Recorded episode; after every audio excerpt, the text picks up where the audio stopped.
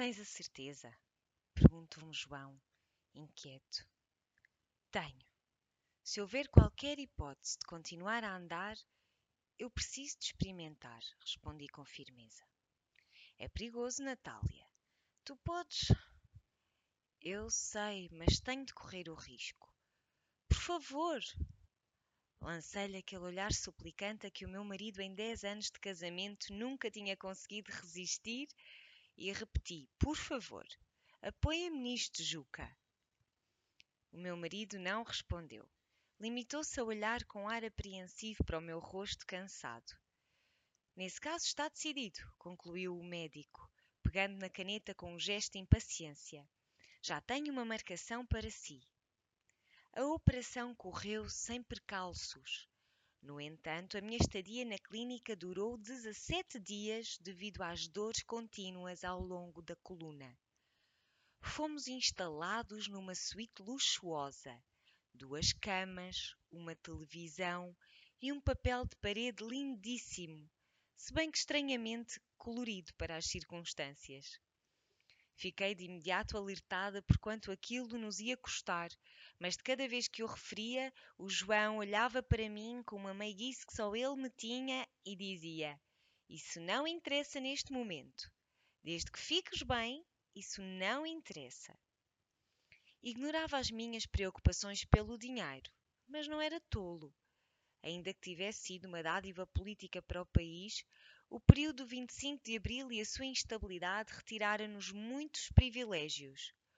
Os lucros da loja de meu pai, onde ambos trabalhávamos, tinham diminuído abruptamente, e um negócio recente e vulnerável em que o teu avô se tinha metido causara-nos um enorme prejuízo. Ele sabia isto tudo, mas priorizava o meu bem-estar, a minha saúde. E apesar de estar agradecida por isso, não conseguia afastar a nuvem negra que se erguia sobre a minha cabeça e que representava o futuro das minhas filhas. Penso que ele também a pressentia, porque em vez de passar a noite num hotel próximo da clínica, dormia numa desproporcionada poltrona de tecido inglês ao lado da minha cama nunca o consegui tirar dali, pois também ficava por outros motivos, e embora o meu Juca fosse flexível em muitas coisas, era inflexível no seu afeto por mim. Lá todos se apercebiam disso. Havia duas enfermeiras encarregadas de mim, Laura Damásio e Maria de Castro. Eu preferia a Laura. Era uma senhora amável, nos seus setenta anos, baixa, encorpada, com cabelo e olhos claros, lábios finos e um atilho roxo que se recusava a tirar. Tinha perdido o seu primogênito num acidente de carro e o marido, doente, faleceu pouco tempo depois.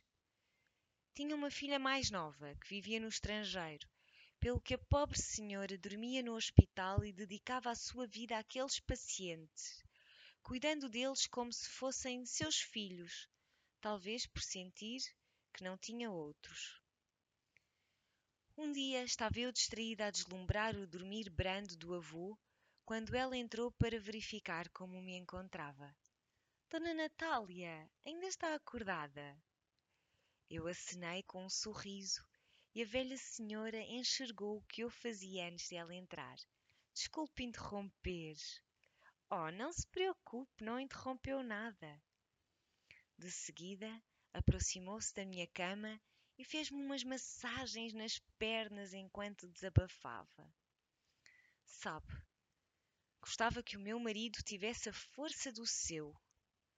Perscrutei-a com um ar sério, esperando que prosseguisse. Após o meu filho morrer, ele não aguentou. Já estava doente, mas piorou muito e deixou-me aqui sozinha a minha filha ficou muito abalada e, com o intuito de deixar o passado para trás, foi-se embora. Por vezes sinto que perdi os três ao mesmo tempo e isso assusta-me. E eu não entendo se a perda, se a morte, emendou, é algo invencível e irrevogável que nós sabemos que vai acontecer desde o princípio, porque é que, depois de acontecer, continua a surpreender-nos e a quebrar-nos. Agora sei a minha resposta, e acaso veja Laura outra vez, mesmo noutro reino, vou partilhá-la. Na altura não sabia, só me lembro de adotar uma expressão desoladora que ela rapidamente notou e alterou. Ele ama-a mesmo, não ama? Suponho que sim, respondi, desviando o olhar para ele uns segundos. Coloquei os meus firmes caracóis atrás das orelhas, como sempre fazia quando culminava em mim a necessidade de agir, mas não havia nada que pudesse fazer. A verdade é que eu o amava mais. Sempre tive a certeza disso, apesar de ele conseguir contestar continuamente quando lhe dizia. O médico examinava-me frequentemente, acompanhado da outra enfermeira. Uma vez resolvi pedir-lhe para mudar de quarto. Movê-la de quarto? Que absurdo! declarou Eduardo Souza num tom seco e calmo. Está bem aqui? Sim, muito bem. Ótimo, afirmou com sarcasmo, sem evitar um breve suspiro de alívio. Virou costas e não me deixou introduzir aquele tema novamente. Quando conheci o Dr. Eduardo, ele pareceu-me arrogante e mal educado. Estava tão ofuscada por essa primeira impressão dele que não lhe dei uma oportunidade para me provar o contrário. Pelo menos, não até este instante, em que ganhei consciência da nobreza de coração que aquele pequeno homem possuía. Escondia-a por trás do seu rosto impenetrável ou da sua voz apática, mas a partir do momento em que a vislumbrávamos, era desumano ignorar. O preconceito e as primeiras impressões fazem-nos cometer injustiças. Contudo, só o orgulho pode fazer com que não as corrijamos. Saí alguns dias depois deste sucedido. Pela minha análise, as suas dores mal diminuíram e não está em condições de ir para casa. Eu tenho de ir, doutor, interrompi, resoluta. As nossas filhas precisam de nós, assim como os meus pais, que estão sozinhos com elas há quase um mês. Eduardo Souza transpareceu um claro sinal de desagrado e rematou que se eu queria ir para casa era imperativo seguir as suas instruções. Após uma longa lista de excessivos e desnecessários cuidados, contrariada, estava prestes a iniciar uma discussão com ele de forma muito pouco polida, quando Juca me tocou no ombro e assegurou: Ela vai cumprir tudo. Enquanto as medidas se duplicavam, ele repetia: ela vai cumprir tudo.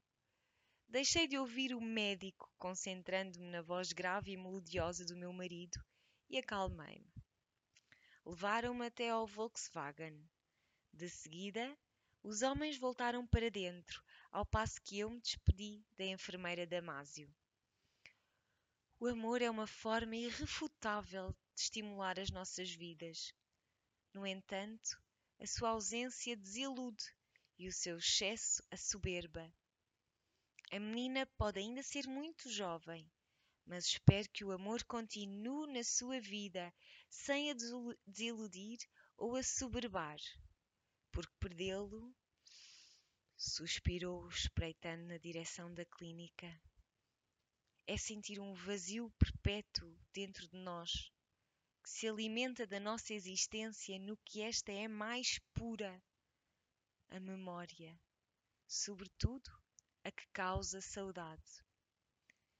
Nos seus olhos transbordava uma sincera comoção, em que encontrei muitos anos de experiência e também muitos anos de uma força de espírito inabalável.